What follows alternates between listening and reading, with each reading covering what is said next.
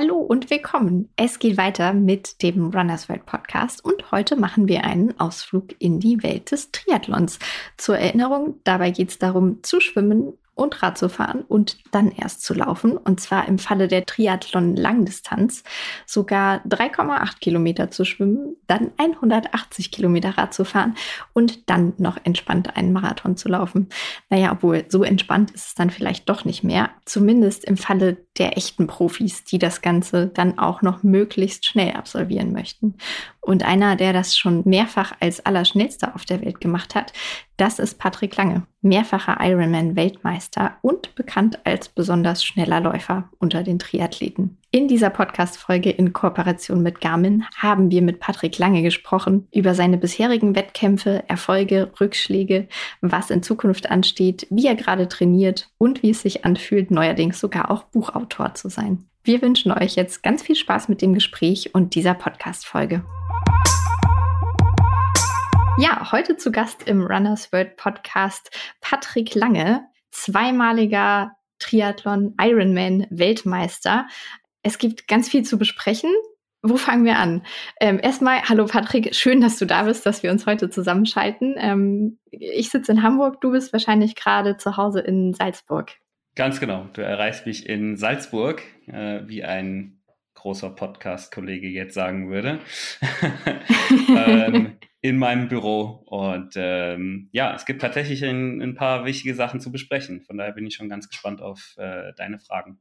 Ja, eine sieht man schon so ein bisschen. Das ist eigentlich nicht so eine schöne Sache. Du hast so, so eine Schlinge um, um den Hals gerade, wo dein Arm drin hängt. Ja, du bist gerade verletzt leider. Was, ja, was ist da los? Das, das ist richtig. Ähm, ja, äh, ich war ja äh, bis letzte Woche noch im Trainingslager auf Gran Canaria. Bin ich da auf die erste Weltmeisterschaft des Jahres. Dieses Jahr gibt es ja zwei Ironman-Weltmeisterschaften. Ähm, vorbereitet ähm, und ja, bin beim Radtraining ähm, gestürzt, bin mit meinem Trainingskollegen äh, kollidiert äh, durch eine Unachtsamkeit meinerseits und ähm, bin dann ja bei circa 38 km/h äh, ja doch sehr unsanft äh, auf den Asphalt geknallt, habe ähm, die komplette Energie eigentlich mit meiner Schulter aufgenommen und habe mir dabei äh, eine klassische Schulter-Eckgelenksprengung zugezogen ähm, die dann jetzt auch äh, operativ versorgt wird. Und ähm, ja, dann beginnt die Reha. Aber insgesamt bin ich trotzdem ähm, ja guter Dinge. Es ist mir durchaus bewusst, das ist Leistungssport, das ist eben einfach ein ständiges äh, ja Wandeln auf des Messers Schneide. Und ähm, ja, diesmal äh, schwang das Pendel mal zu meinen Ungunsten aus. Das ist mein erster äh, Radsturz, ich glaube, seit sieben Jahren. Und ähm, mhm. von daher hat's mich halt jetzt mal erwischt. Hm, ist tatsächlich natürlich blöd, weil die Form sehr, sehr gut war. Äh, alles hat irgendwie in die richtige Richtung äh, gedeutet. Und äh, dann durch ja eine Sekunde Unachtsamkeit ähm, ja, hat's hat's dann eben zu dieser jetzt doch längeren Pause äh, dann geführt. Hm, auf jeden Fall super ärgerlich. Ähm, wir drücken schon mal die Daumen, dass das mit der OP und der Reha alles gut läuft und gehen mal davon aus, dass du dann auch besser als je zuvor zurückkommst. Ähm, du scheinst es auch sehr gelassen zu nehmen. Das ist vielleicht so ein Punkt, wo wir mal einhaken können. Ähm, ja, also ist jetzt so gesehen ein, ein Rückschlag und davon gab es vielleicht auch schon den einen oder anderen in deiner Karriere. Und unter anderem darum geht es auch in deinem neuen Buch, das jetzt kürzlich rausgekommen ist. Becoming Iron Man heißt das. Ähm, ich habe es ja auch vor mir, mein Weg zum Weltmeister im Triathlon. Ja, erstmal, wie fühlt es sich an, jetzt auch Buchautor zu sein? ähm, es ist ja ein Pro Projekt gewesen, was wir äh, Corona-bedingt jetzt äh, über zwei Jahre tatsächlich äh, gemacht haben. Und ähm, dann das finale Ergebnis in den Händen zu halten, war ein ganz tolles Gefühl, ähm, aber auch gleichzeitig ein, ähm, mh, ich will mal sagen, äh, befremdliches, weil du bekommst einen, einen Umschlag vom, vom, Ver, vom Verlag und äh, du machst den Umschlag auf und dann ist halt da ein Buch drin und du weißt halt, okay, das ist jetzt irgendwie auf 256 Seiten ist jetzt so dein ganzes Leben irgendwie beschrieben. Ähm, und ähm, hinzu kommt natürlich dann einfach so, dass man natürlich gespannt ist oder ich sehr gespannt war, wie kommt es an? Ähm, hatte mir natürlich auch erhofft, dass es, dass es einfach äh, positives Feedback erhält, äh, ähm, weil es doch schon sehr äh, private Einblicke gibt. Äh, das war, was mir auch wichtig war, dass man ähm, ja die Chance nutzt, äh, wirklich mal ausführlich über äh, alles zu reden, was halt so passiert ist, wirklich die mhm. emotionale, die Gedankenwelt mal darzulegen ähm, und eben ja dann auch die äh, Hoffnung, ähm, dass eben viele Menschen da auch äh, sich vielleicht wiederfinden, eine, eine Bestärkung finden und ähm, da auch einiges mitnehmen können, einiges rausziehen können. Das ist tatsächlich auch eine Frage, die ich mir aufgeschrieben hatte, also wie sich, wie sich das jetzt so anfühlt. Also ich habe es auch gelesen ähm, und dachte währenddessen schon so, es ist so ein bisschen, als würde man das Tagebuch von jemandem lesen. Ne? Und nun ist das ja für dich so, dass es dann aber, dass dein Tagebuch quasi im Buchladen steht und jeder, der, der möchte, kann es, kann es kaufen. So, aber genau, also du siehst das eher so als ja Chance, auch mal dich als Menschen mehr darzustellen. Ganz genau. Ähm, auch wie gesagt, es ist ein, es ist ein ganz tiefer Einblick in mein, in mein Seelenleben auch. Und ich habe mir natürlich auch die Frage gestellt, was würde mich denn interessieren, wenn ich ähm, die Chance bekomme, mal so hinter die Kulissen zu sehen. Und ähm, vor allen Dingen wichtig war mir oder hat mich dann interessiert, ähm, ja, zu, zu erleben oder, oder zu lesen, was passiert, wenn die Hotelzimmertür zugeht. Wie ist dann mhm. wirklich der, der Prozess im Kopf? Und ähm, nach außen wirken ja Profis und äh, Wettkämpfer immer wie so ein bisschen unantastbar. Man muss natürlich auch ein, gewisse, ein gewisses Gesicht auflegen in solchen Pressekonferenzen, wo dann die Konkurrenten auch noch dabei stehen. Da muss man einfach äh, ja auch ein Stück weit ein, das Spiel so ein bisschen mitspielen. So als Teil deines Jobs sozusagen. Ja, schon, natürlich, klar. Äh, da lässt man sich einfach nicht in die Karten gucken. Ist ja äh, ganz, ganz logisch. Und ähm, da war es mir einfach, äh, hat mich einfach interessiert, wie, wie gehen damit Sportler um. Und äh, da habe ich jetzt einfach mal äh, ganz ausführlich meine ähm, ja, emotionale Achterbahnfahrt äh, beschrieben, ähm, die, glaube ich, auch ja doch recht eindrucksvoll darlegt, dass es eben nicht nur alles immer äh, äh bergauf geht und dass man ja durchaus auch mal hadert mit sich. Hm. Genau, vielleicht steigen wir da so ein bisschen, bisschen detaillierter ein. Genau, also vielleicht steigen wir mal ganz, ganz früh auch ein. Das ähm, fand ich schon eine interessante Perspektive. Also, dass du auch in deiner Kindheit wirklich anfängst, wie du überhaupt zum Sport gekommen bist. So, ne? Also irgendwie warst du wohl als Kind schon, schon immer draußen unterwegs und hast da den Nervenkitzel gesucht. Ähm, und dann war es aber auch so seitens deiner Eltern ja schon mal, ja, also äh, wurdest du da viel unterstützt und ich, ich fand ganz nett das Zitat deiner Eltern, als es hieß, der Junge hat ADHS, der, der nimmt jetzt keine Tabletten, der, der geht ab jetzt zum Sport. Es gibt dir plötzlich wieder sowas sehr, sehr Menschliches und auch eine Dimension vor 2016, nenne ich es mal. Also ich glaube, vor 2016 hatte dich die breite Öffentlichkeit vielleicht noch nicht so auf dem Schirm und 2016 war ja dann nochmal so vielleicht für alle, die jetzt nicht so ganz im Triathlon beheimatet sind, aber das Jahr, in dem du dann auf Hawaii aus dem Stand ähm, ja Dritter wurdest. Ne? Und dann, dann warst du plötzlich da. Und bis dahin war es ein, ein steiniger Weg, so, ne? Wo du dann auch an dem Punkt standest, mache ich das jetzt, setze ich jetzt alles auf eine Karte? Und wie, wie geht das überhaupt, alles auf die Karte zu setzen, um mich finanziell über Wasser zu halten? Also alles nicht so glorreich, wie es dann vielleicht ab den großen Erfolgen so, so scheint nach außen hin. Ne? Ja, das ist ja meistens irgendwie nur die Spitze des Eisbergs, ne? Das mhm. ist auch, glaube ich, äh, das, wo dann viel ähm, Neid entsteht vielleicht auch oder, oder in sozialen Medien auch teilweise Missgunst, äh, weil natürlich den, den harten, steinigen Weg, äh, die, die tiefen Tiefs äh, äh, spiegeln natürlich so einen Erfolg äh, nicht da. Und dann bist du plötzlich im Rampenlicht ähm, und äh, ja, für mich war es dann auch schon etwas befremdlich zu hören, ja, du kommst ja jetzt aus dem Nichts.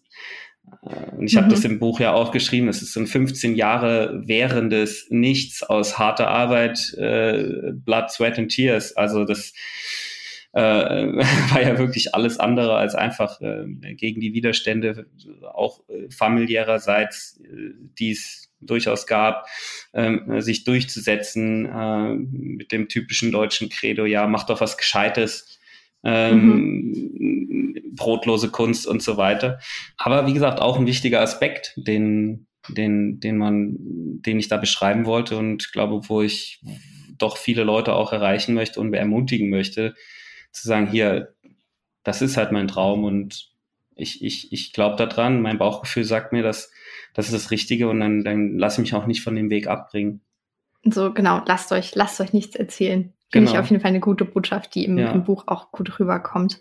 Und die bisherigen Reaktionen äh, waren wahrscheinlich auch positiv. Ja, ähm, ganz genau. Also ich bin wirklich total äh, überwältigt eigentlich von dem, von dem Feedback. Ähm, wir haben es auch tatsächlich geschafft. Ähm, ab heute dürfen wir auch darüber reden, dass wir auch Spiegel Bestseller ähm, sind. Ähm, haben dann eine, eine hohe Platzierung auch in diesem Ranking irgendwie erreicht und muss wirklich sagen, was tatsächlich sehr selten ist in den heutigen Zeiten, ähm, das Feedback ist durch die Bank positiv. Also ich habe ähm, ähm, über das Projekt, das Buch, glücklicherweise bis jetzt ähm, noch gar, gar kein negatives Feedback. Vielleicht ist es auch nicht an mich rangetragen worden. Ähm, äh, mit Sicherheit gibt es auch äh, Kritiker. Ähm, ähm, aber gerade in der heutigen Zeit in Social Media, wo einem ja tatsächlich oft auch viel harte Kritik äh, entgegenschlägt, ähm, ja, kam es total gut an und ähm, ist wirklich, äh, ja, wirklich sehr, sehr, sehr gut angenommen worden. Und das ist genau das, was ich auch erreichen wollte, ähm, dass es möglichst viele Leute abholt, dass es ähm, vielen Menschen einen anderen Blick auf mich gibt als, als Mensch. Und mhm. äh, das finde ich total schön, dass das ge geklappt hat. Und denkst du, dass sich dadurch vielleicht auch in den anstehenden Wettkämpfen, über die wir gleich noch genauer sprechen werden, was ändern wird? Also, dass, dass man dich dann, dass du in einer anderen Wahrnehmung stehst? Oder denkst du, das ist gar nicht so ein Unterschied? Na, ich glaube, ich glaube, unter der Konkurrenz ähm, wird es, äh, wird es keine, keine groß, keinen großen Unterschied machen. Ich denke eher, dass das ein, ein ja, ein Öffentlichkeitsprojekt war und ähm, da eher äh, die Fans des Ausdauersports im Generellen ähm, eben äh, ja sich sich abgeholt fühlen ähm, und die Konkurrenz ja ich meine nee das das glaube ich nicht äh, und vor allen Dingen nicht wenn der vielleicht vielleicht vor einem Rennen hin und her vielleicht wird es dann den einen oder anderen geben der sagt hier habe ich mir durchgelesen fand ich cool ähm, aber ich glaube, äh, in dem Moment, wo der Startschuss gefallen ist, dann, äh, ja, dann ist es sowas komplett aus dem Kopf und dann geht's, geht's darum, wer gewinnt. Und so soll es ja im Prinzip auch sein. Was beschreibst Total. du im Buch ja auch immer wieder, dass du vorher so eine Tendenz hast, dich auch ein bisschen nervös zu machen, ähm, aber mittlerweile da auch ganz gute Taktiken gefunden hast, das dann nicht zu tun. Das fand ich auch ganz interessant. Aber lass uns gerne mal ähm, ja so in Richtung der besagten Wettkämpfe gucken. Ich denke, wir werden vielleicht an der einen oder anderen Stelle auch noch mal auf ein Anekdötchen aus dem Buch zurückkommen. Ähm, mhm. Ja, jetzt ist es ja dieses Jahr, wie du schon gesagt hast, so es gibt sogar zweimal die Ironman WM. Ähm, ja, eine ist leider für dich dann jetzt äh, eher nicht mehr erreichbar. Mm, die zweite dann aber schon, also Oktober 2022 auf Hawaii willst du auf jeden Fall wieder angreifen. Definitiv. Ähm, ich denke auch, dass ich schon äh, vorher äh, ins Renngeschehen eingreifen können werde. Mm, wir haben uns jetzt mal den Juni, Juli als Ziel gesetzt, äh, weil natürlich für mich als Sportler auch immer wichtig ist, dass ich mich auf eine, eine, einen Wettkampf oder halt auf ein bestimmtes eben vorbereiten kann. Und ähm, von daher bin ich da ganz guter Dinge, dass jetzt nach erfolgreicher OP ähm, dann die Reha schnell beginnt und ich dann ähm, ja so äh, Mitte Mitte Mai hoffentlich wieder äh, voll ins Training einsteigen kann, ohne ähm, ohne Rücksicht zu nehmen auf die Schulter und äh, dann ist definitiv ja äh, eine Langdistanz auch vor dem großen Event auf Hawaii noch möglich mhm. und wie immer äh, in unserem Ironman-Zirkus äh, ist natürlich der Ironman Hawaii das, was zählt. Und ähm, der Wettkampf, auf den alle gucken werden. Und ich habe es auch schon vor der Verletzung gesagt, äh, der der echte Ironman-Weltmeister 2022 wird auf Hawaii gekrönt. Und den hast du ja sogar zweimal schon gewonnen, eben 2017 und 2018. Genau. Weißt du also auf jeden Fall schon, wie sich das anfühlt, da als erster über die Ziellinie zu laufen. Das ist ja dann am Ende der Marathon. Ja, das äh, äh, mir ist die Ehre zuteil geworden, jetzt schon zweimal. Ähm, und das ist natürlich ein, ein, Gefühl, was ich wieder, wieder haben möchte.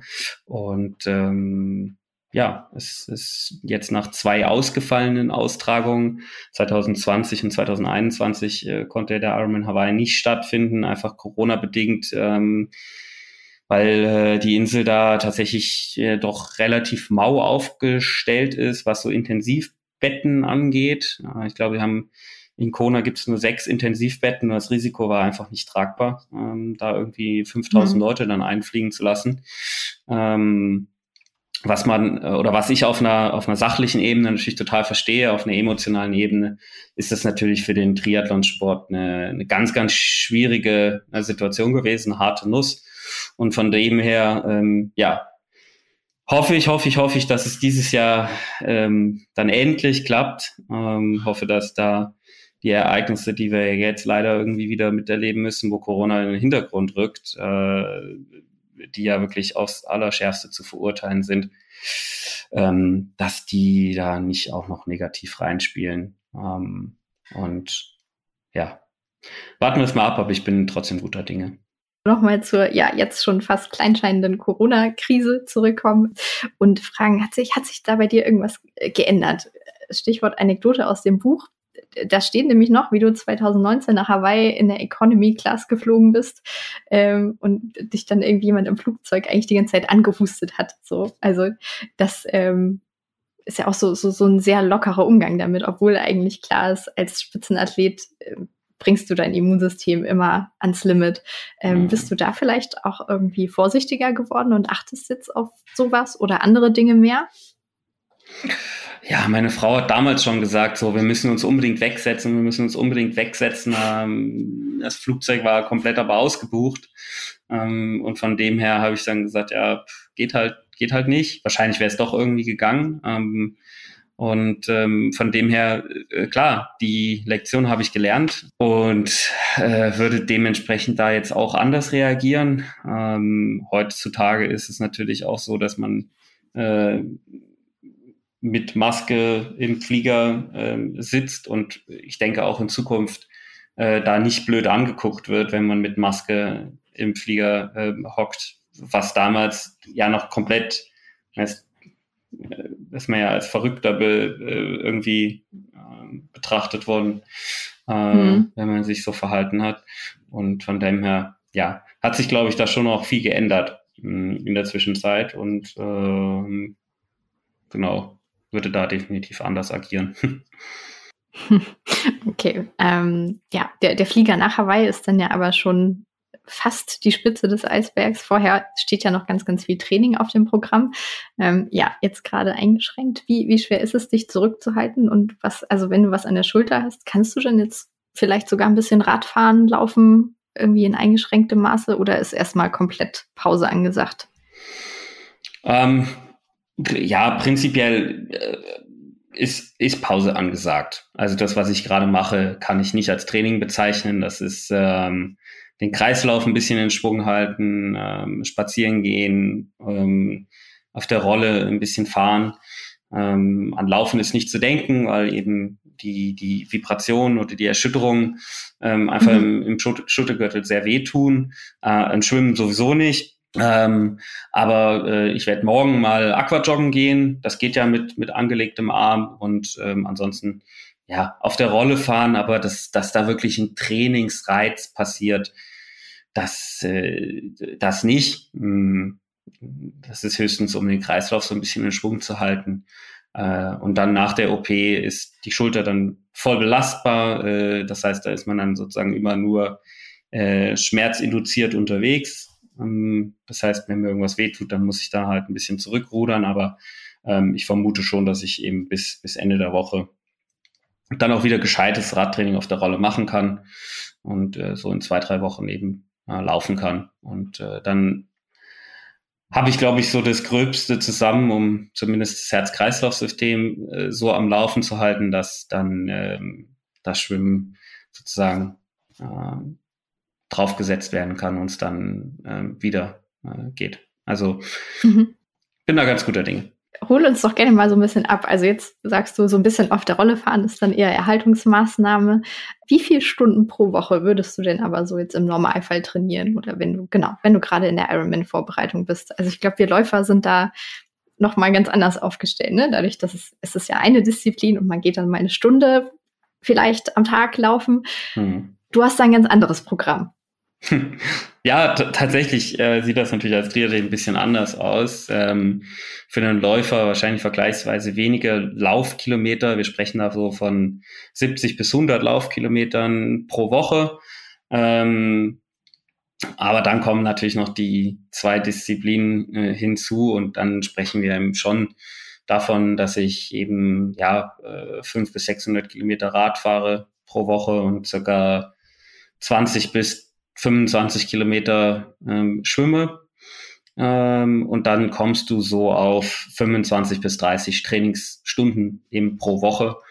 Und äh, das wäre jetzt akut eben in der unmittelbaren Ironman-Vorbereitung äh, wäre so der Umfang, aus dem ich jetzt auch rausgerissen worden bin. Ne? Also es war bis letzte Woche mhm. Mittwoch, äh, lief alles nach Plan. Die Trainingswochen sind alle optimal äh, gelaufen, alles im Trainingsprogramm äh, war grün. Ähm, und äh, dann dementsprechend natürlich auch äh, hohe Stunden. Ähm, und klar, im ersten Moment denkt man natürlich, ja, fuck, das war jetzt alles für umsonst. Und äh, da auch wieder ähm, dann so ein bisschen ähm, eingenordet zu werden, äh, hat mir dann ganz gut getan, ähm, indem man, äh, indem meine Frau dann zu mir gesagt hat, na, na, also nichts ist umsonst, so versuchen wir jetzt irgendwie das Beste aus der Situation zu machen, ähm, versucht den Kreislauf in Schwung zu halten und dann startet man auch nicht bei Null. Okay, da, also das ist genau der Punkt, weshalb du sagst, ähm, im ersten Moment denkst du, ist alles umsonst, aber es ist dann eben wichtig, sich klarzumachen, dass man ja dann nicht bei Null startet. Also es ist ja nicht so, als hättest du vorher gar nicht trainiert. Genau. Meinst du das in ja. die Richtung? Okay. Ja. Hm. Ähm, alle Trainingsprogramme stehen auf grün. Das finde ich spannend. Also hast du dann ein Computersystem, wo du alles, ein, alles einträgst? Ach so, äh, oder wie, wie funktioniert das? ja, also es ist im Prinzip so, der, der Trainer, mh, hm, also wir nutzen die Trainingsplattform Today's Plan. Äh, ja. Das heißt, der Trainer mh, hm, ähm, äh, plant äh, die, die Woche. Und äh, du hast halt bestimmte Trainingsvorgaben. Und äh, wenn dann über die Garmin äh, Uhr sozusagen das Training beendet wird, wird die, die Einheit automatisch in Garmin Connect ähm, hochgeladen. Und Garmin Connect ist eben mit ähm, Today's Plan verbunden. Und äh, wenn du die Trainingseinheit so absolviert hast, äh, wie sie der Trainer gerne wollte, dann äh, springt die Einheit eben auf grün. Und wir sagen halt so, ja, wenn die ganze Trainingswoche sozusagen alles grün ist, dann äh, ist es sozusagen der Beweis dafür, dass man einfach gut trainiert hat und ähm, alles, alles richtig gemacht hat. Das heißt, du kannst aber auch gar nicht schummeln. Also nee.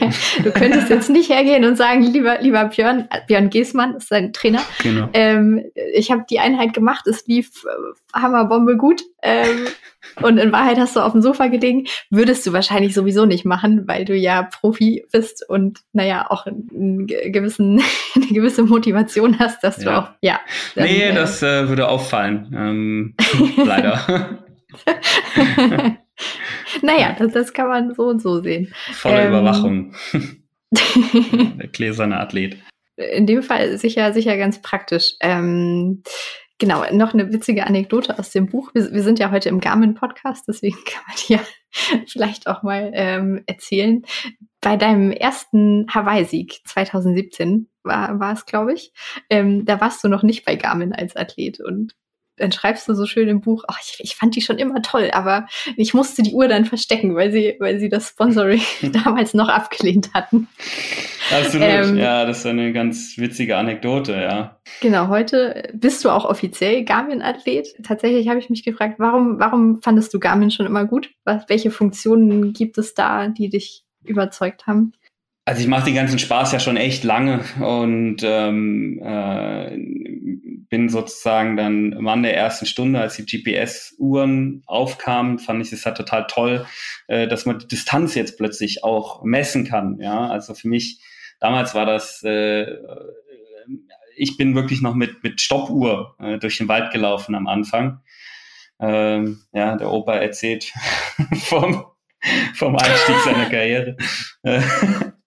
Ich bin 35. Okay, ähm, aber ja, damals, wie gesagt, gab es das einfach nicht. Und wir haben uns noch, ähm, äh, ich weiß nicht, mein Vater und ich sind damals noch mit dem, mit dem Mountainbike in den Wald gegangen und ähm, hatten eben einen Fahrradtacho dran, der mit, mit einem Speichenmagneten, ein guter alter äh, äh ne, Kabeltacho und haben dann ähm, im, mit einer Sprühdose im Prinzip äh, Punkt auf den Baum gemacht, äh, um die Kilometer zu wissen. Und haben dann, sind dann mit der Uhr über unsere Runde gelaufen und haben halt dann geguckt, okay, jetzt sind den Kilometer so und so schnell gelaufen.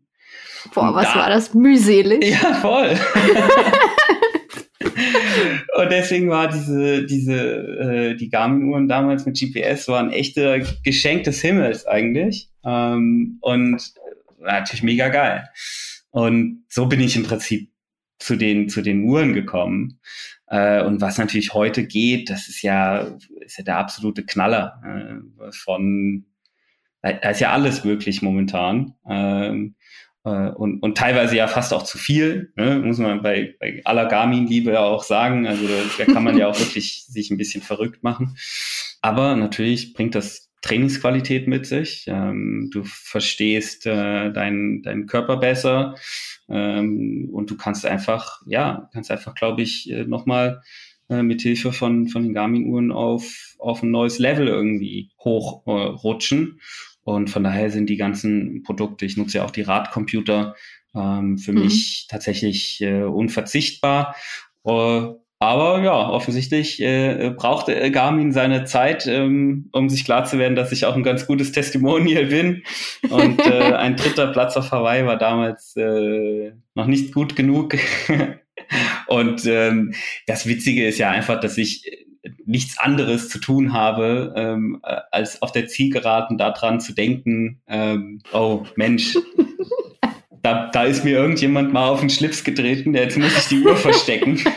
ja, das dachte Wahnsinn. ich auch so. Er denkt nicht, boah, ich gewinne gerade Hawaii, wie krass, ich muss die Uhr verstecken. Ja, also äh, mir bis heute total unverständlich. Ähm, wie, ja, aber ähm, ist natürlich jetzt eine ganz schöne Anekdote und daraus ist auch eine, eine tolle, vertrauensvolle äh, Zusammenarbeit eben entstanden und äh, ja, wir können heute irgendwie alle drüber lachen.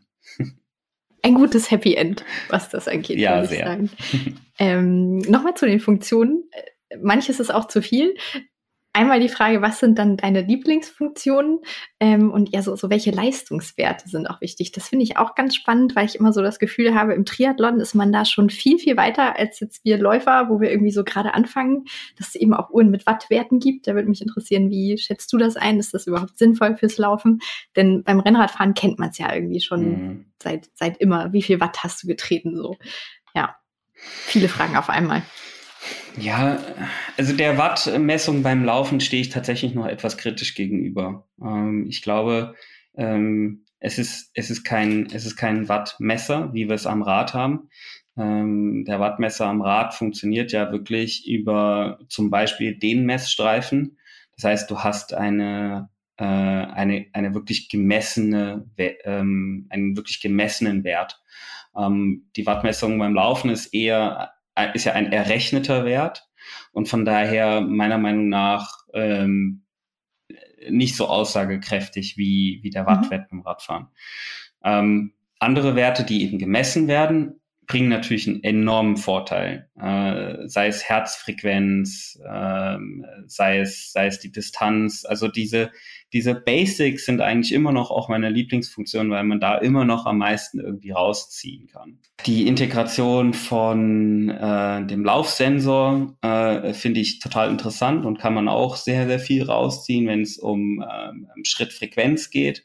Ähm, vor allen Dingen, wenn man jetzt an der Lauftechnik spezifisch noch mal ein bisschen was verbessern möchte, äh, Schrittlänge und, und ähm, äh, Schrittfrequenz sind da zwei Parameter, die, die ich extrem wichtig finde und wo ich auch gesehen habe, dass in der Entwicklung ähm, hin zu den Carbon-Schuhen sich eben extrem viel getan hat, ja, wo man wirklich mhm. dann nachhinein äh, sehen könnte, äh, konnte, ähm, dass mein, mein äh, Schritt ähm, im ersten Ironman äh, mit Carbon-Schuhen, der war letztes Jahr äh, in Tulsa, äh, ich müsste die Daten nochmal genau nachschauen, aber schon eine betrachtliche Distanz einfach länger pro Schritt im Zentimeterbereich eben ähm, war. Und das ist dann natürlich einfach ein, äh, ein cooles Tool, um dann wirklich zu sagen, okay, das, was man da entwickelt hat, äh, da bin ich ja zum Glück auch bei Adidas relativ nah dran und, und helfe den Jungs und Mädels, äh, die Schuhe da schneller zu machen.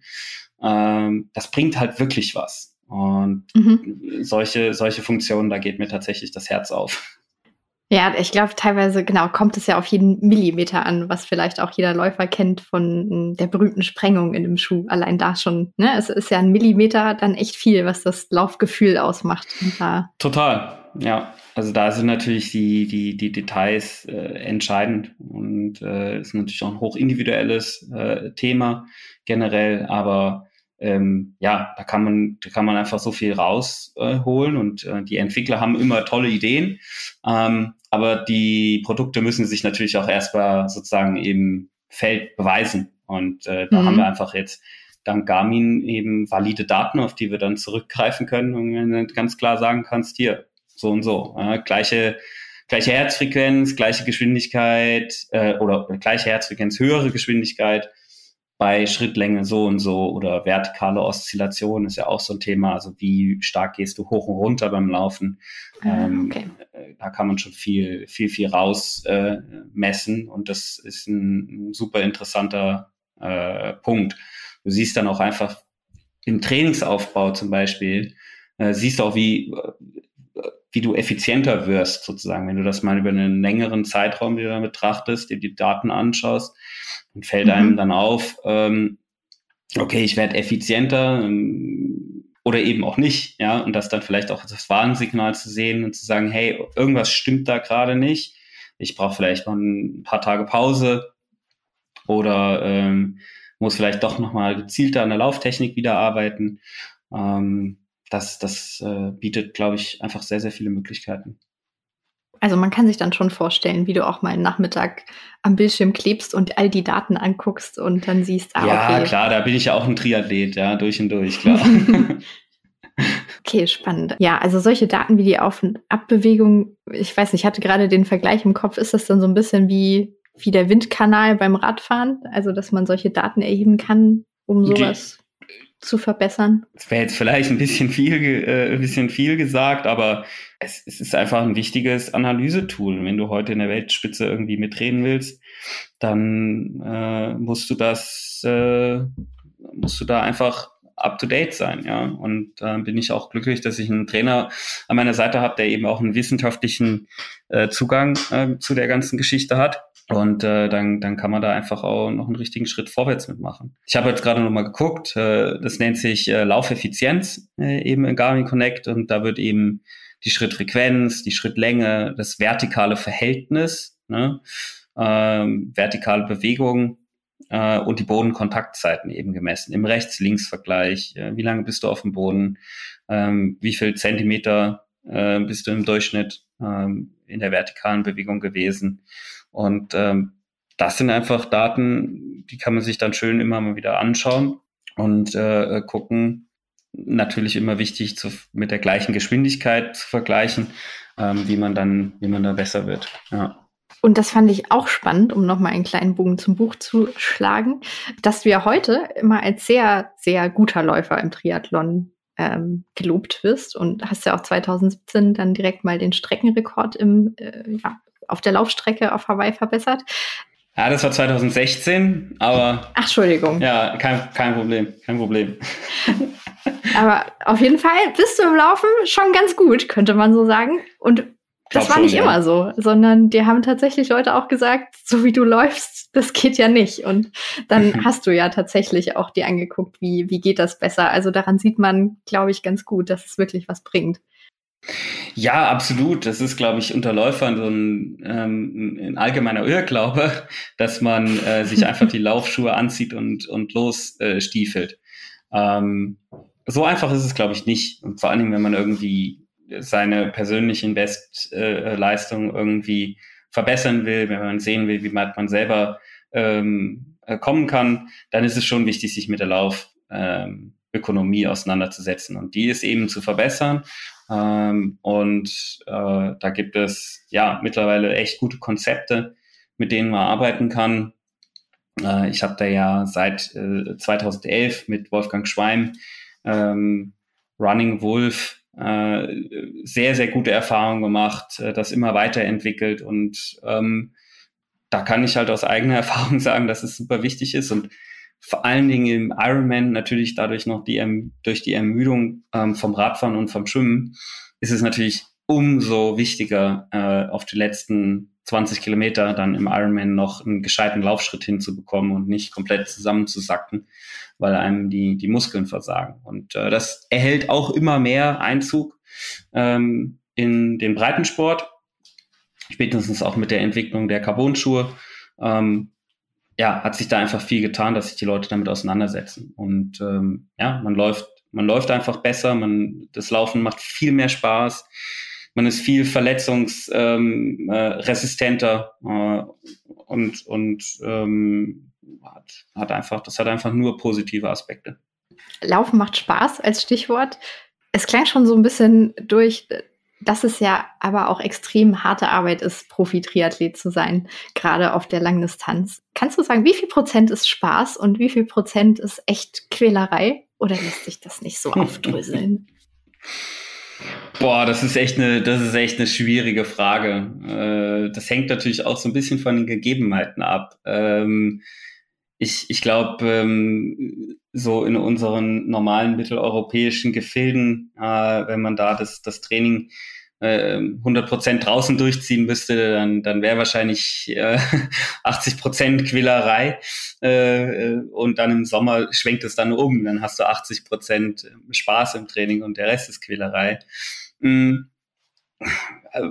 Ja, also ganz schwer zu sagen. Es kommt natürlich auch immer darauf an, äh, wie man so drauf ist. Und bei mir, mir macht es halt echt erst richtig Spaß, wenn ich halt fit bin, wenn ich merke, okay, das geht, geht voran, ähm, es, es, ist, es fühlt sich leichtfüßig an und so.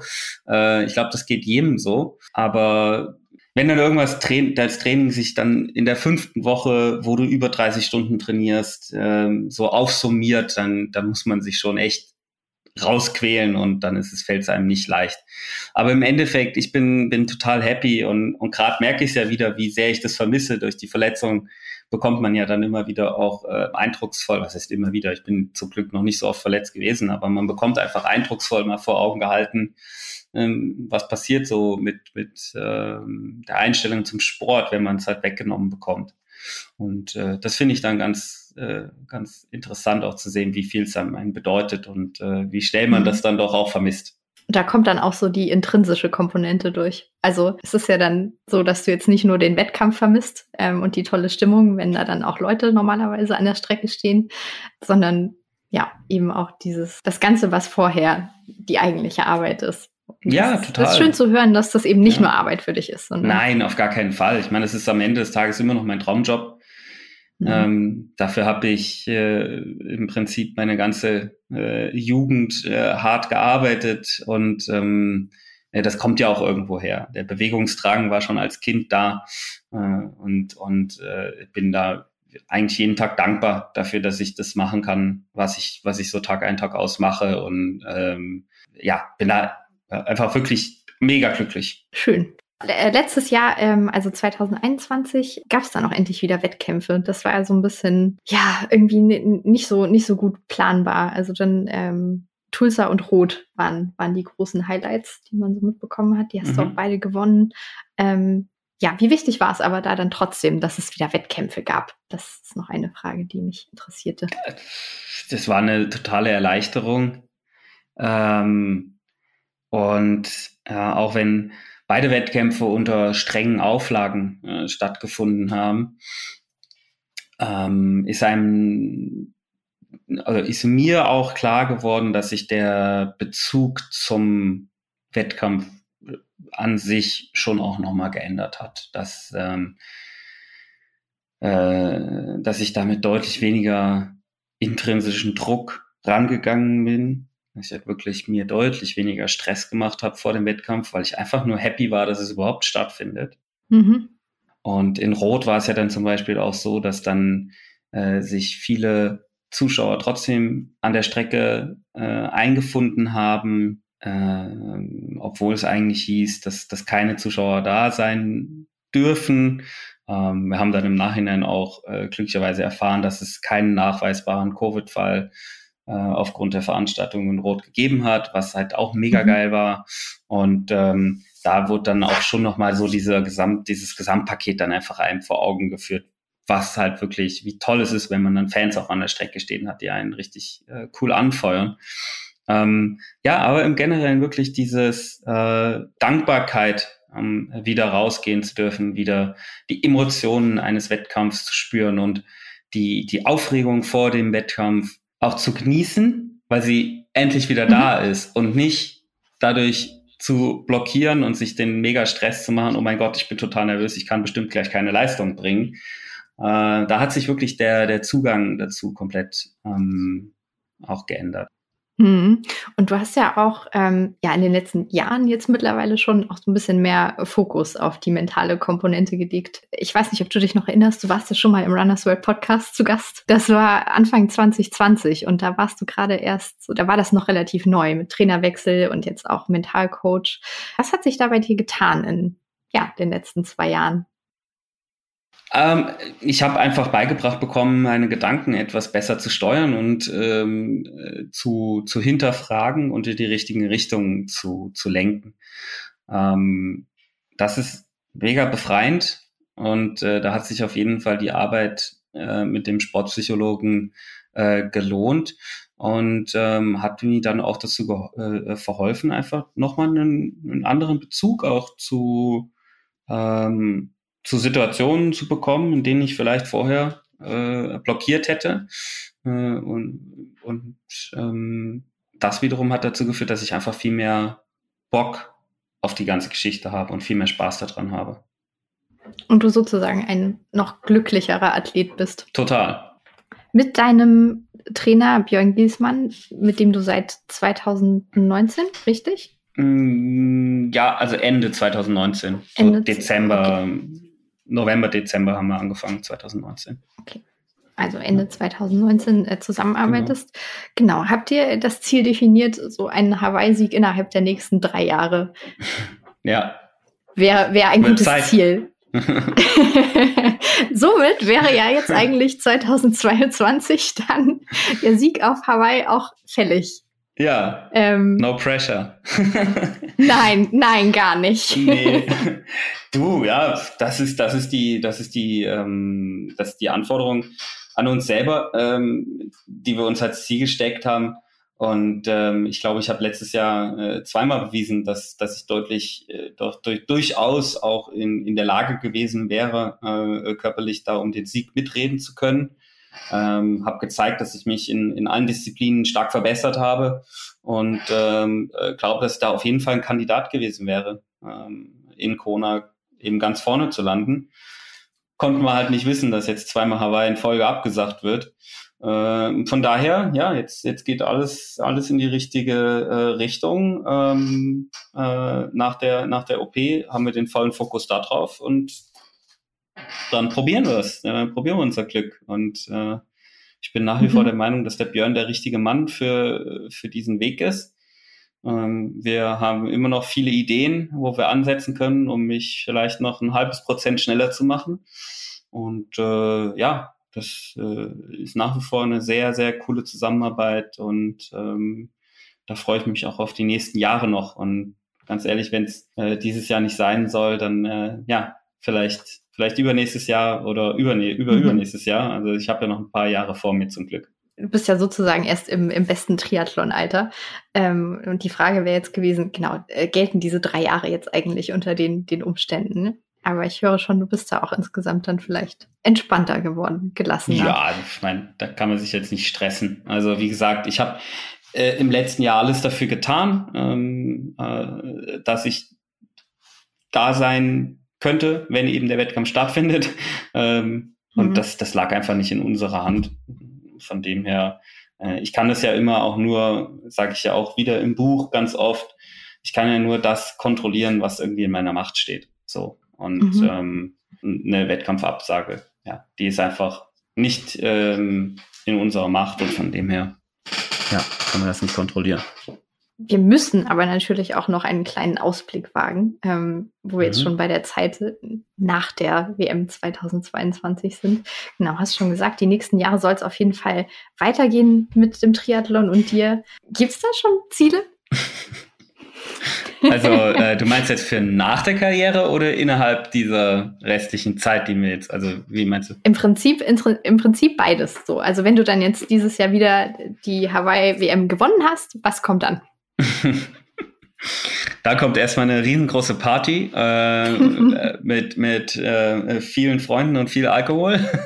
und dann schauen wir weiter. Vielen Bier und ähm, das definitiv, das wird dann erstmal ausgiebig gefeiert.